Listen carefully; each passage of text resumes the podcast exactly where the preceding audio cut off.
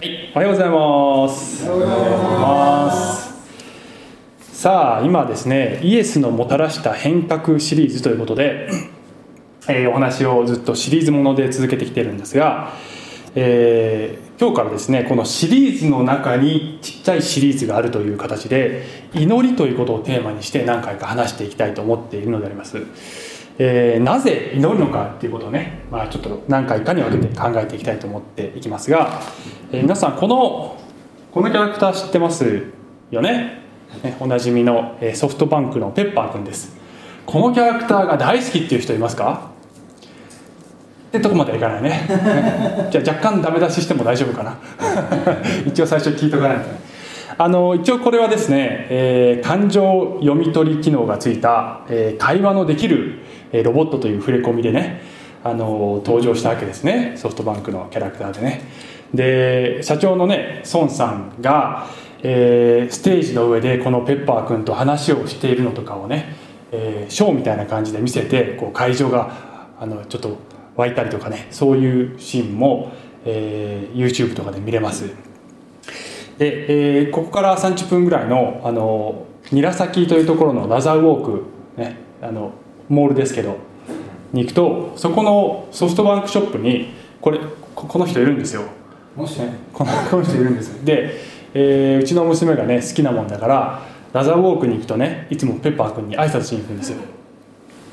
で、えーまあ結構ね可愛いですね。可愛いキャラクターです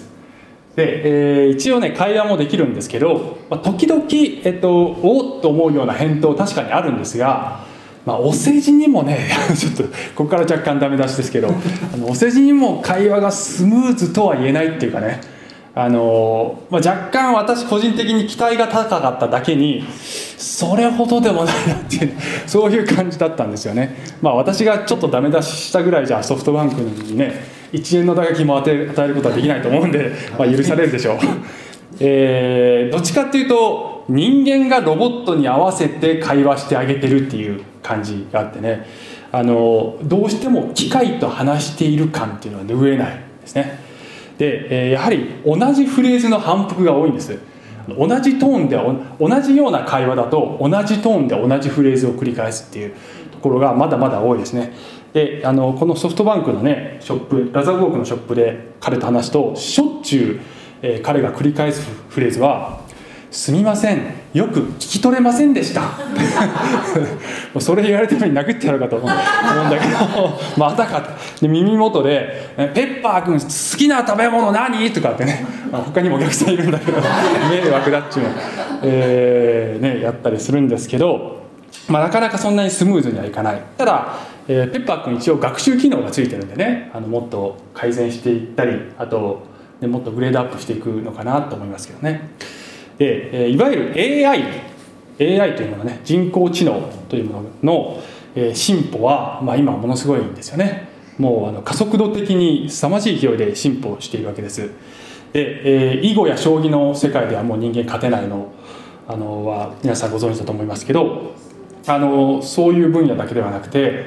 えーね、芸術の分野例えば、作曲をする AI とかね絵を描く AI とか物語を書く AI とか、えーあるいは心理カウンセリングをする AI とかねね、えーそういう分野にまでつまり人間しかできないとかつては思われ思われていた分野にまでこの AI の技術ってどんどん進歩しているんですね。まだまだ実用的な範囲ではないかもしれませんが、えーすぐにねもう数年も経てばだいぶ変わってくるんじゃないでしょうか。で、えーしかもね人間にはとてもできないことがねできるわけですよね、えー蓄積だ蓄積蓄積された情報とか知識をあのあっという間に学習することができるんですね、まあ人間だったら、えー何十年もかけないと学習できないような内容を、えーあっという間にこうダウンロードしてねあのそれを学習したりあるいはインストールしたりすることができるのでまあ近い将来とても人間にはね勝てない、えーそういう存在にまあ AI はなっていくのではないでしょうかねきっと。しかしながら皆様どれほど AI が進歩しても絶対に人間しかできないことがあります、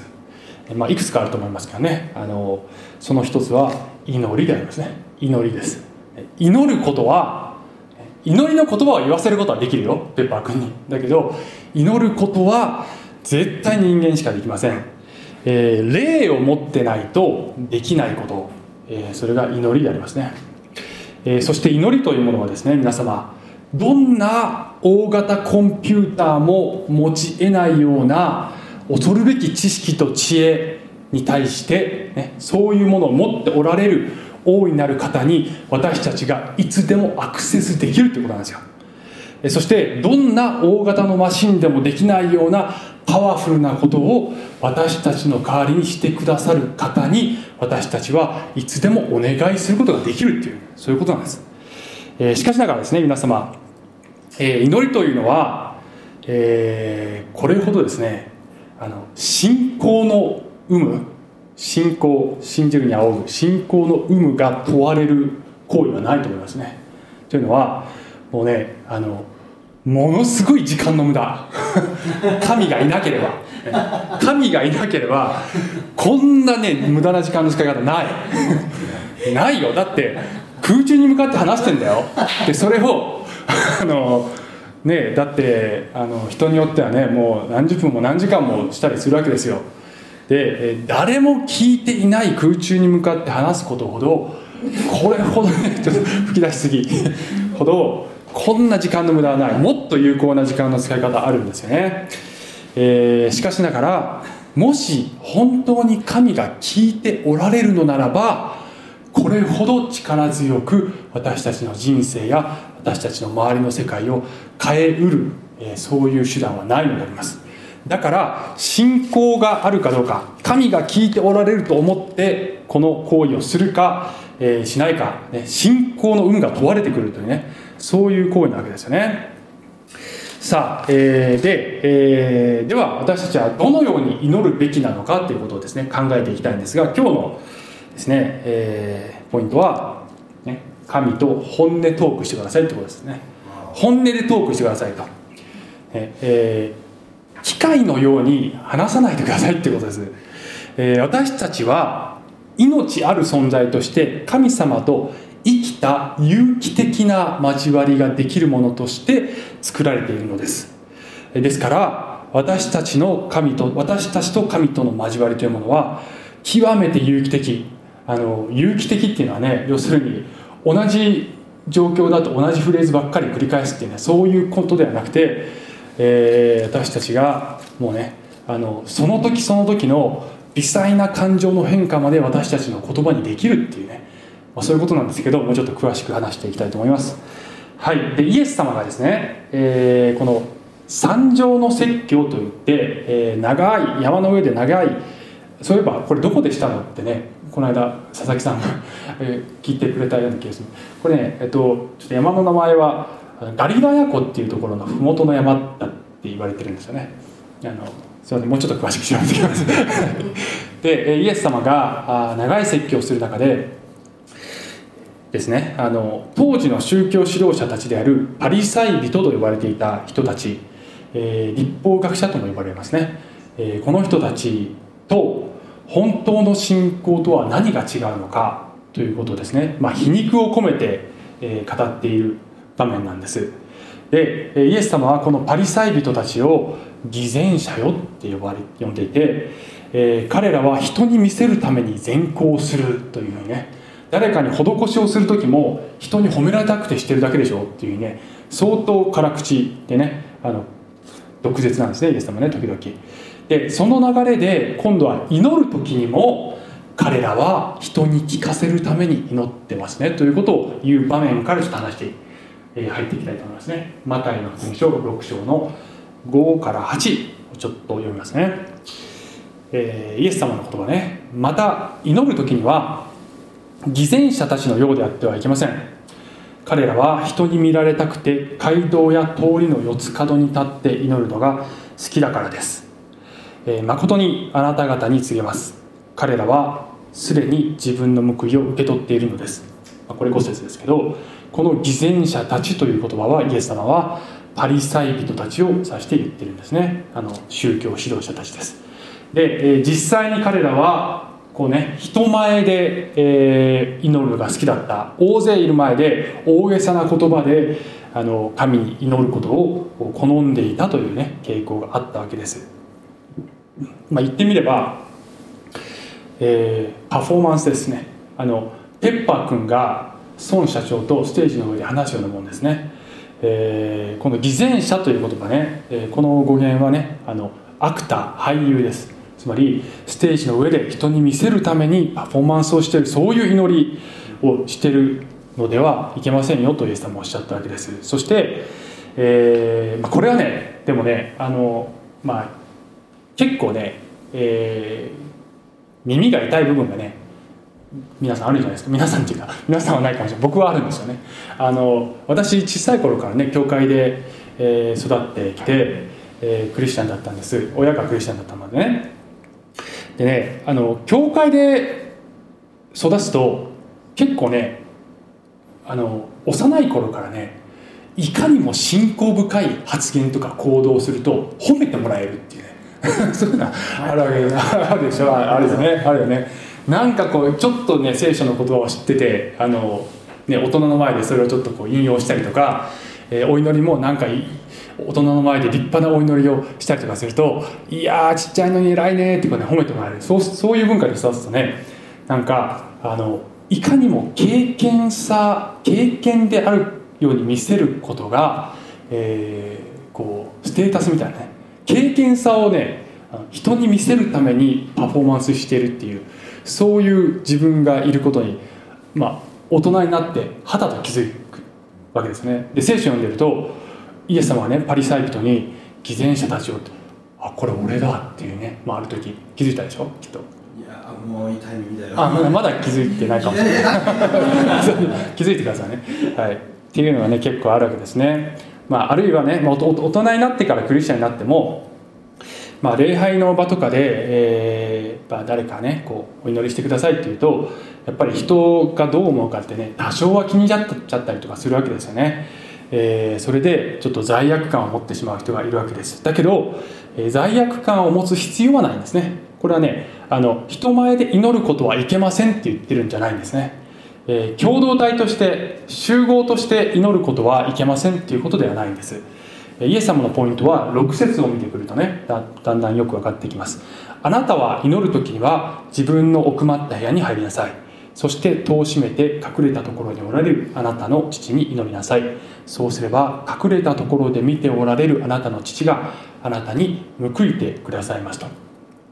神との関係は、えー、個人的なものでなければならないと、えー、神とマンツーマンで祈ることが、えー、真の祈りですよというわけですよね。でこのね教会という場所で共同体としての、ね、集合体としての祈りを捧げることも聖書はもちろん大切だと言ってるんだけれども神と個人的な祈りをしていることを、ねうん、まあ、個人的な祈りをすることを知っている人が、えー、集団の中でも神に向かって祈ることができるのでありますね。個人的な関係を神と持ってない人は集団の中で個人的な祈りをすることができません、えー、ですからあ人がいても神に向かって祈るということができるのは一人でいる時も神と対話している人ができることなのでありますね、えー、祈りというものはそういうものでなければならないと。神に向かって祈らなければならないということをイエス様おっしゃったわけです、えー、7節ね。えー、また祈る時違法人のように同じ言葉をただ繰り返してはいけません。彼らは言葉数が多ければ聞かれると思っているのです。先ほどの5節6節はイエス様はパリサイ人の偽善的な態度と比較したんですけれども今度7節に来るとねこれは違法人と比較してます。で聖書でこういう文脈で違法人って出てくるとこれは作り主である真の神を知らないで、えー、自分たちの人間が作った教えを作っている人たちのこと。まあ簡単に言えばこのね、えー、文脈で言えば異教徒のことであります。つまり真の神ではない、えー、神偶像を拝んでいる人たち。偶像を拝んでいる人たちは、えー、これはあの正しいお祈りをしていないことが多いのではないですかとイエス様は指摘されたんですね、えー、世の中の宗教ほとんどの宗教はお祈りの言葉は祈祷書です、ね、祈祷文になってるんですね。でその祈祷文あるいは祈祷書を読むことがお祈りになってるんです。でえイエス様は文字になったものを読むのはお祈りではないと言っているのではないのですね。もちろん読むのを読む言葉でも、えー、心がこもってればいいんです。しかしながら、えー、文字にした時にリスクがあるわけですよ。その文字を読んで発音していることがお祈りだという形骸化に陥る可能性がある。で大いにそういう状態になるわけです。人間というのは弱いからね。そしてそれを何度も何度も繰り返して読むことが私は経験になっているという、ね、その印になってしまっているというね。あのその繰り返して今日は100回これをやった。今日はね今週は1000回この言葉を復唱したということが自分の経験さの誇りとなってしまうというこれ宗教っていうんですね。あの今私宗教という言葉を否定的な意味で使ってますけど、えー、人間が作った宗教って確一的形式的になっていくんです。で真の神とのこの交流というものは有機的そういうロボットのような機械的なことではなくて本音であなたが今感じていることをどんな言葉でもいいから神に語りかけるのだよというふうにイエス様はおっしゃったわけです。8節だから彼らの真似をしてはいけません。あなた方の父なる神はあなた方がお願いする先にあなた方に必要なものを知っておられるからです。10回言わないと神様は分かってくれてないんじゃないのってそういう感じで接する必要はないよと。もう一言言う前から神様知ってるんだよと、100回私のね妻がよくあの私にねあの聞いてるっていう。男性は大体そういう経験あるんじゃないかな。女性からすると、ね、僕あの食事とかしてる時にね、まあ、妻が何か喋って僕結構ぼーっとして考え事とかしてるわけですね。男性っていうのは結構考え事してるんですよね。一般化するな、ね、一般化するなってね。まあねでもそういう傾向があるんじゃないの、ね、H 君は違うかもしれない、えー、けど、まあ、妻がねあの僕がぼーっとしてると「ちょっと聞いてる?」っていうね、えー、言うわけですね。で聞いてる聞いてる聞いてるみたいな。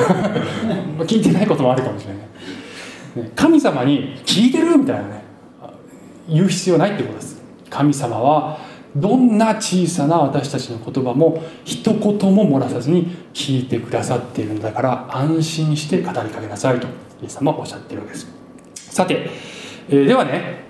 神が私たちの願いや必要をもう知っておられるというのであればなぜ祈る必要があるのって話ですよね。なぜ祈る必要があるの？神様もう知ってんでしょってね。なぜ祈る必要があるの、えー、でそれを考える上で、まあ、4つ話していきたいんですが今日は1つだけです。ちょっとね時間が足りないので、えー、ちょっとずつね話していきたいと思います。今日は祈りを通して得られるもの。1つ目癒しと平安を得られますっていう話をしたいと思うんです、えー、来週以降はまあ、何回になるか分かんないですけどね、え喜びと充実導きと確信。そして実際に祈りが応えられたというそういう経験をすることができますという話をしていきたいと思っていますが、まあ、来週以降になると若干変更があったりねするかもしれませんけど今のところこういう計画です。で今日は、えー、祈りを通して私たちは癒しとか平安を得ることができるのですよという話をしたいと思いますがピリピ人への手紙新約聖書のこのパウロというですね使徒が、え、こういうふうに言ってるんですね。何も思い煩わないであらゆる場合に感謝を持って捧げる祈りと願いによってあなた方の願い事を神に知っていただきなさいと。そうすれば人の全ての考えに勝る神の平安があなた方の心と思いをキリストイエスにあって守ってくれました、えー、あなたが思っていること願っていることね。あの聖書って何回も何回もね心配すんなってね。思い煩うなって、えー、言うんですね。私たちは本当に思い煩うんですね、えー、しかし聖書はもう神様が全て分かってくれてるから何一つ心配しなくていいというふうに私たちに言うんです。で、えーあなた方が心配事があったり願いがあったりしたらもうどんなことでも神様に率直に言ったらいいと、えーそうすれば人の全ての考えに勝る平安がね神の平安が、え心に、え降りていきますからねというわけです。なぜそうなるかというと神が私の願いや必要を分かってくれているのだということをその時にはっきりと確信できるからです。ね、あの神様がすでに知っているならなぜ言う必要があるかというとこの祈りの言葉っていうのは天のお父さんが分かってくれているということを確認する作業なんですよ。あの言わなくても分かってくれてんだけど言うことによってあ確かに神はこのことを聞いてくださっているというふうに、え私たちは確信することができるのです。そしてその願い通りの形で祈りが、ね、答えられるわけではないんだけれどもそういうこともありますよ。だけど常にそうではありません。願い通りに行くわけではないんだけどそうなる前にもう神様は分かってくれてるということさえ分かれば平安が訪れるのと。状況が変わる前にね問題が解決する前にもうあなたは平安を得られるのだよというふうに、まあ、聖書は言うわけですね。でねこの姿が現れている話が旧約聖書にねあるんですね、えー旧約聖書ね第一サムエル記というところにハンナっていう女性が出てくるんです。で、ね、その時代は、まあ、イエス様からイエス様の時代から遡ることまあ1000年ちょいぐらい前かなぐらいの時で、えーハンナっていう女性がね第一サムエル記ってところに出てくるんです。でねハンナにはエルカナっていう夫があって、えーこの夫には2人の妻があったんですね。だから2人の妻の片方がアンナだったじゃあそれはハンナだったんですね。ハンナだったんです。でもう一人の奥さんの方には子供がいたんだけどハンナには子供ができなかったんですね。でこの時代、えー子供ができないっていうのはね女性にとってはね本当に辛いことなんですね。ね恥だというふうに思われるわけですねこの時代特に。そして、えーこの子供がいる方の奥さんがねこうね嫌味を言ってくるわけですね。いやー可愛いうちの子みたいな、ね、そういう感じでね。でハンナっていうのはいびられるわけです。でもう本当に辛い。家庭内だから特に辛いねこういうのね、えーでハンナは神殿に行って、まあ、当時はね神殿の前身である幕屋っていう場所なんですけど幕屋神殿、まあ、同じことです。神に祈りや犠牲を捧げる場所です。そこに行って心を注ぎ出して祈るっていう場面があるんですね。これ第一サムエル記の一章の10節ってところにねあるんですね。ちょっと、えー飛ばし飛ばしで抜粋してますがこう神殿で神神様に向かってハンナがね祈るんですね。ハンナの心は傷んでいた。彼女は主に祈って激しく泣いた。ってねいう場面があるんです。で、えー彼女はね祈りの言葉を、まあ、心で唱えて唇がこう少し動いたんですね。でそれを遠くから見た祭司が、ね神殿には祭司っていう人がいるんですね。祭司が「うんあの昼間から酔っ払ってんじゃないよ」って 言ってくるわけですね。いやあの本当にそういうお話なんです。あの酔っ払ってると思ってねちょっともう酔いを覚ましてきなさいとか言うわけ。で すそしたらハンナは答えて15節に飛びますけどハンナは答えて言った「いいえ祭司様。私は心に悩みのある女でございます。不老酒もお酒も飲んでおりません、ね、酔ってるんじゃありませんと。私は主の前に私の心を注ぎ出していたのです。このはしためを横島な女と思わないでください。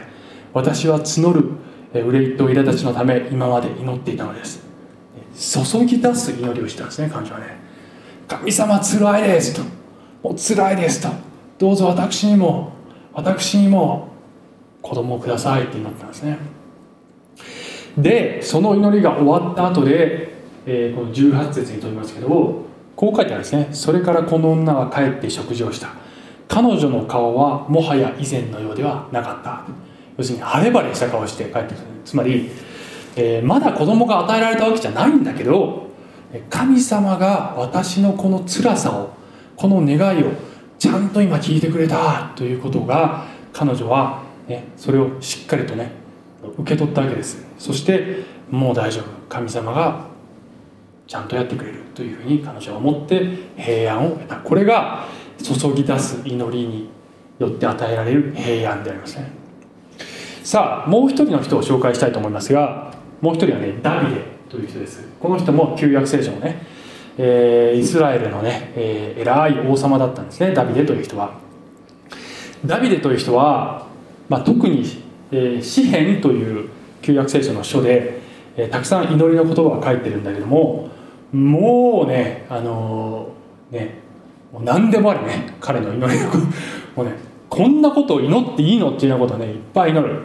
で、えーダビデっていうのは本当に苦しい試練を通っていった人で神様ね私の敵を滅ぼしてくださいとかって祈りするんですね。ちょっとそれ見てみたいと思いますがいくつかそういう詩篇があっていわゆる一般にね呪いの詩篇って言ってるんですね。すごい呼び名だね呪いの詩篇だよ、ね聖書だよこれ、ねえー詩篇69編。ちょっと全部は読めないので抜粋してね2節から5節まず読みますけどダビデが「神よ私を救ってください。水が私の喉にまで入ってきましたから。私は深い泥沼に沈み足がかりもありません。私は大水の底に陥り本流が私を押し流しています。私は呼ばわって疲れ果て喉が渇き私の目は我が神を待ちわびて衰え果てました。ゆえなく私を憎む者はゆえなくっていうのは理由もなくってことですね。理由もなく私を憎む者は私の髪の毛よりも多く私を滅ぼそうとする者偽り者の私の敵は強いのです。それで私は盗まなかったものをも返さなければならないのですか？で飛んで23節。彼らの目は暗くなって見えなくなれ。彼らの腰をいつもよろけさせてください。あなたの憤りを彼らの上に注いでください。あなたの燃える怒りが彼らの彼らに追いつくようにしてください。彼らの陣営を荒れ果てさせ彼らの宿営には誰も住むものがないようにしてください。彼らはあなたが打ったものを迫害しあなたに傷つけられた者の痛みを数え上げるからです。どうか彼らの咎に咎を加え彼らをあなたの義の中に入れないでください。彼らが命の書から消し去られ正しいものと並べて書き記されることがありませんように。こんなことまで言っちゃっていいのかなとで、えーまあ私はねあの若かりし頃、ねまあ、まだ少年時代だった頃ねこういう聖書を読んでおかしくねえと。だってイエス様は敵を愛しなさいって言ってるじゃんとね。敵を愛しなさい敵を許しなさいって言ってるじゃん。なんで、えーね、旧約聖書の立派な信仰者であるダビデが敵をやっつけてたためなね。敵を滅ぼしてください。もう最悪だよあいつらっていうね。そういう憎しみの祈りをするのかわからんというふうにね、まあ昔思ってましたね。今はすげえわかる。今はすげえわかるこの気持ち。なぜかというとまあ私も人生ねまだまだ若いですけどね。でもまあまだもう明日私43歳なんですよ。どうでもいいか。43歳ね。まあ40年ぐらい生きてると、えー皆さんねあのつまずきにならないことを願い願っていますけどもうね憎くて仕方がない人って人生に何人かいますね。いましたって言った方がいいかもしれない。今はねだいぶ解放されましたけど、えー私全然悪くないはずなのになんでこの人こんなに私を傷つけるのかっていうようなそういう経験って皆さんないですかね。私はまああの何人かいますね人生で。でもうあの本当に死ぬほど憎いっていうそういう人まあいました。過去にはね、えーで、えーまあ、そういう時にねあの聖書に「敵を愛しなさい」って書いてるから神様あの全然私平気ですって。これはこれはね祈りじゃないんだなこれね。神様本当にもうあの人許せない。神様もう辛い。もうあの人は私こういうのったらねあのあの人生きてない方がいいと思いますって。いう気気づいたらダビデと同じ祈りしてました。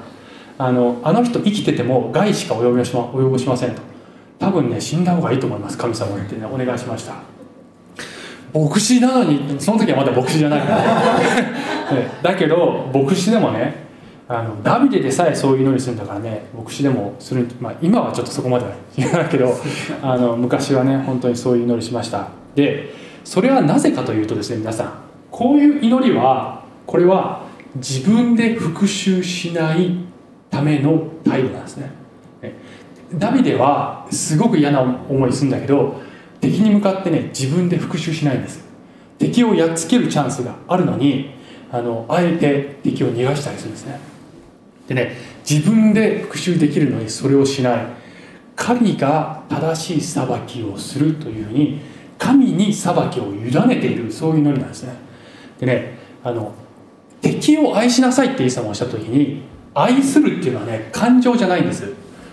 あの愛するっていうのは感情じゃなくてむしろ感情的に好きになれないような人でもあなたはその人を祝福したりその人に親切にしたりするのだよということが愛なのです。で復讐しつまりね愛するためには敵に愛敵を愛するためには敵に復讐しないという選択が必要なんだけどその時に自分の怒りや憎しみってどっかに持っていかないといけないですね。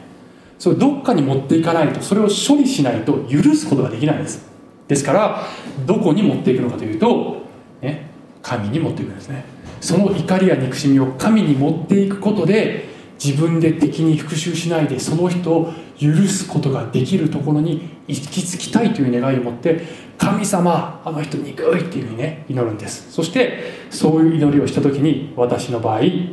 はですね私の場合っていうかきっと多くの人はそうだと思うんですけど今はその人を許すよねかつては死んだ方がいいと思った人を今は祝福できるんですね。その人に対して苦い思いがない。なぜかというと神が受け止めてくれたからです。聖書では、えー、神という方はねカウンセラーだって言われてるんですね。カウンセラーです。皆様がねカウンセラーにかかる時に本音でトークしないと絶対ね効果ありません、えー、カウンセラーの前で体裁を作る作ろったり良い子の自分だけ見せていたら絶対これ癒しないんですね。癒しはない、えー、自分がどれほどドロドロしているかっていうことをさらけ出さないと、えー、カウンセラーは癒すことができないんです。神という方も一緒なんですね。自分のこのドロドロ、ね、もう自分でも嫌な自分というものをさらけ出して神にぶつかるんですよ。そういう時にそうした時に神が、ね、私はあなたの罪を許すためにあなたのために十字架にかかったのだよ。だからあなたも彼を許すのだよという言葉をかけてくださって最終的に神様私はあの人を許します。という告白にやっと導かれるんですね。そこに行き着くまでには神に本音でぶつけなければいけないです、えー、ではですね皆様。ねえー、あの、ね、私の娘が いいのかなこの話。あの私の娘ね3歳なんですけど結構感触持ちであのなんかうまくいかないことがあるとねもうカーってなる傾向がある。私も結構昔そうだったからね似たのかなと思うんだけど。あの、ね、ガーってね怒怒るんだね。でね怒った時に怒りのぶつけ先がないとどうなるかというとね時々こう自分の頭をゴツってやるんだね。ねあのこういう自傷行為はまああの時々ちっちゃい子に見られる現象でまあそれほど心配しなくていいっていう説もねあるんだけど、まあ、親としてはちょっと辛いえー、ことですね。で、えーまあ、調べていくとねあのそういう時にはね親を叩いてもいいんだよって教えたらいいというそういう方法が、まあ、どっかに書いてあったんだよね。で、えー、僕はねそれがいいかもって思ったんですね。であの娘にやり場のないからね自分を叩きたくなったらパパを叩きなさいって言ったの。パパを叩きなさいパパを蹴っちゃダメだよってパパの顔を叩いちゃダメだよと。だけどパパの胸や肩は叩いていいからねだからもうやり場のない怒りがあったら、えー、パパを叩きなさいって言ったのね親を叩くことは良いことかどうか、ね、良いことではないですよだけどいいよって言うんです。で、えー、それをね娘に伝えたら、まあ、その日の夜娘がママにママにねあの嬉しそうにあのパパがね叩いていいって言ってくれたのって報告したのね。でそれを聞いた時にあこの方正しいなって私直感したんですね、えー、私たちは皆様ね神様を叩いていいんですね。神様は私の胸を叩いていいんだよ。神様の胸を叩きながら泣いていいんだよというねいうふうに私私たちに神様は言ってくださっているのです。はい、えー、最後ちょっと結論に入っていきますがそういう弱さを神様に見せれる理由っていうのがあるんですね、えー、大いなる神様正しい神様の前で私たちが恐れずに弱さを見せれる理由というのがあるんです。それは聖書によればイエスが私たちの弱さを知っておられる大祭司だからですっていうふうにね書いてあるんです。ヘブル人への手紙というところにこう書いてますね。私たちの大祭司はってねこの大祭司っていうのはイエス様のことを指してるんですね。私たちの大祭司は私たちの弱さを同情できない方ではありません。罪は犯されませんでしたが全ての点で私たちと同じように試みに遭われたのです。ですから私たちは憐れみを受けまた恵みをいただいて折にかなった助けを受けるために大胆に恵みの御座に近づこうではありませんか。祭司というのは神と人を結ぶ役割の人を祭司って言うんです。さっきハンナの話でも祭司出てきましたね。あの祭司はねあんまり評判の良くない祭司ですね。あのハンナが祈ってるのを見て酔っ払ってんのかお前って そういう感じで。イエス様はそうじゃないっておっしゃったんです。ここで書いてるんですね。イエス様は私たちの弱さを分かってくれるんだ。なぜかというと、えー、神である方が人となって来られたということは人であるということの辛さを知っておられるのですと。